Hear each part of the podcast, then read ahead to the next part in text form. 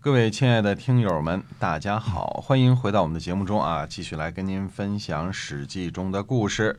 感谢您的收听好，我们咱们继续呢来书接上文。上回我们说到啊，栾盈投奔楚国的路上呢，路过王城，呃，洛邑，结果呢，财物被王城西边的人给抢了。栾盈呢，就去周王室呢申诉。哎，嗯，他说呢，天子的陪臣栾盈呢，得罪了王的守臣，这是指的这个晋平公啊，嗯想要逃脱罪过，结果呢，得罪了王城西部郊区的人，嗯无无可逃匿啊。这所以呢，前来冒死告诉。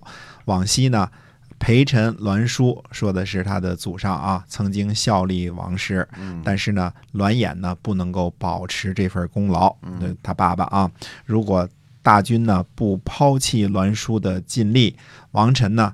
呃，还能有地方逃窜。如果抛弃了栾书的这个这个努力呢，那么呃，如果只想着栾衍的罪过，那反正臣也是逃过了刑罚啊。这个在哪儿这个坐监狱呢，都是一样，就任凭处罚了。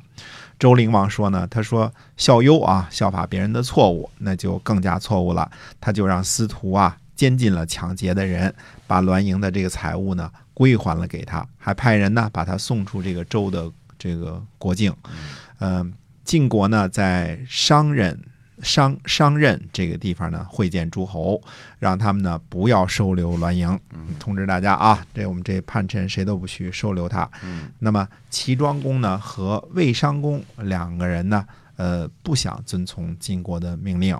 晋国的这个呃智启、中行喜和周绰和邢蒯嗯都逃跑去了齐国，这些人都是栾盈的党羽啊。你看栾盈手下还是挺多的，杀了十个，呃，又跑了四个啊。嗯这还没完呢啊， 还有呢。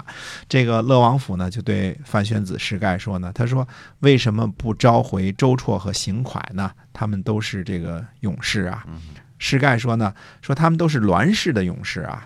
如果呃这个这个谁就说啊，这个乐王府就说的，如果您像这个栾氏那样对待他们，他们也会成为您的勇士的啊。那么。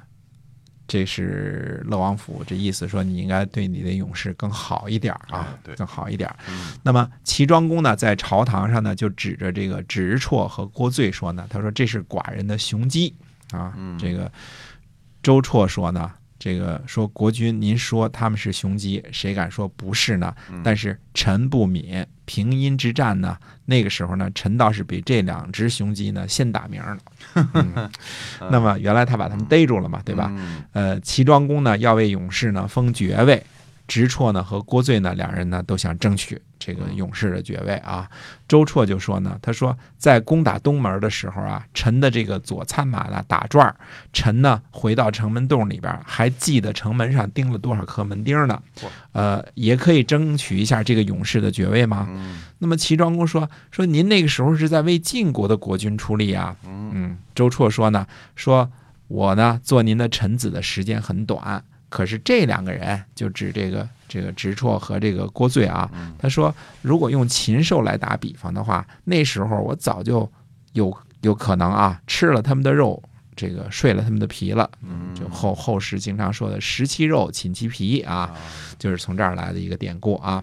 那么到了第二年的时候呢，公元前五百五十一年，栾盈从楚国呢来到了齐国，绕了一大道啊，先到南边儿，又到东边儿了。那么，呃，晏婴呢就对齐庄公说：“他说商人之会啊，我们接受了晋国的命令，现在呢，我们接受了栾衍，这呃怎么能够使用栾衍呢？嗯嗯，这事儿不行啊。”小国侍奉大国呀，靠的是信义。失去信义，何以立国？国君，您再好好想想。但是齐庄公呢，没有听从这个晏婴的劝告啊嗯。晏婴呢，退朝之后呢，就告诉了陈文子。他跟陈文子说呢，他说做国君的要保持信用，做臣子的呢要保持公正、嗯恭敬、忠诚、信用、笃实、恭敬。上下呢都是一样的，这是天之道。国君呢自己抛弃了信用，恐怕很难长久。公元前五百五十一年的冬天呢，晋国呢再次召集诸侯开会，还是重申呢不得收留栾衍的这个事儿。那这时候呢，栾衍呢实际上已经待在齐国了。晏婴说呢，说恐怕会有祸事。齐国呢，嗯，这个好像要在准备讨伐晋国，这样怎么不能让人惧怕呢？嗯，哎，公元前五百五十一年呢，是个非常热闹的年头啊。那么楚国的这个令尹子南呢，出了麻烦。预知这个楚国的令尹子南是怎么回事儿，怎么出的麻烦呢？那我们且听下回分解。好，今儿啊《史记》中的故事呢，先跟您讲到这儿啊。那么这个我们节目呢，周一到周五每天都会更新，感谢您的收听，咱们下期再会。再会。